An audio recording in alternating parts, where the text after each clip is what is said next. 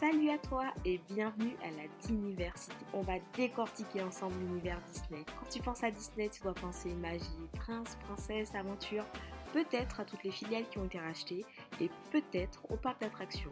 Mais lorsqu'on pense à Disney, on ne doit pas seulement penser à ça. Pourquoi? Parce que la quantité de sujets qu'on peut aborder est infinie. Avec moi, tu vas parler fun fact, oui. Tu vas parler actu, oui. Mais tu vas parler aussi de l'évolution de la diversité au sein de la firme aux grandes oreilles. Si tu pensais tout connaître, accroche-toi parce que même moi, j'en apprends tous les jours. Pour commencer, je me présente, moi c'est Dini, ta future spécialiste Disney préférée. En regardant l'univers Disney avec mes yeux d'adulte, je découvre des choses que je ne voyais pas en tant qu'enfant.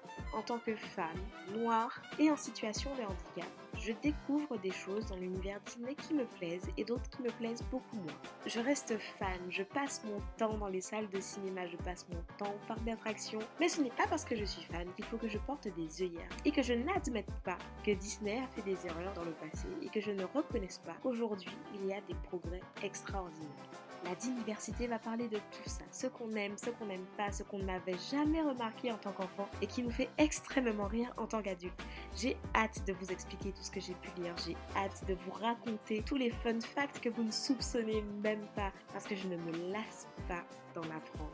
A très bientôt pour l'épisode numéro 1, le premier épisode officiel qui va traiter de la représentation afro et du vaudou dans La princesse et la grenouille.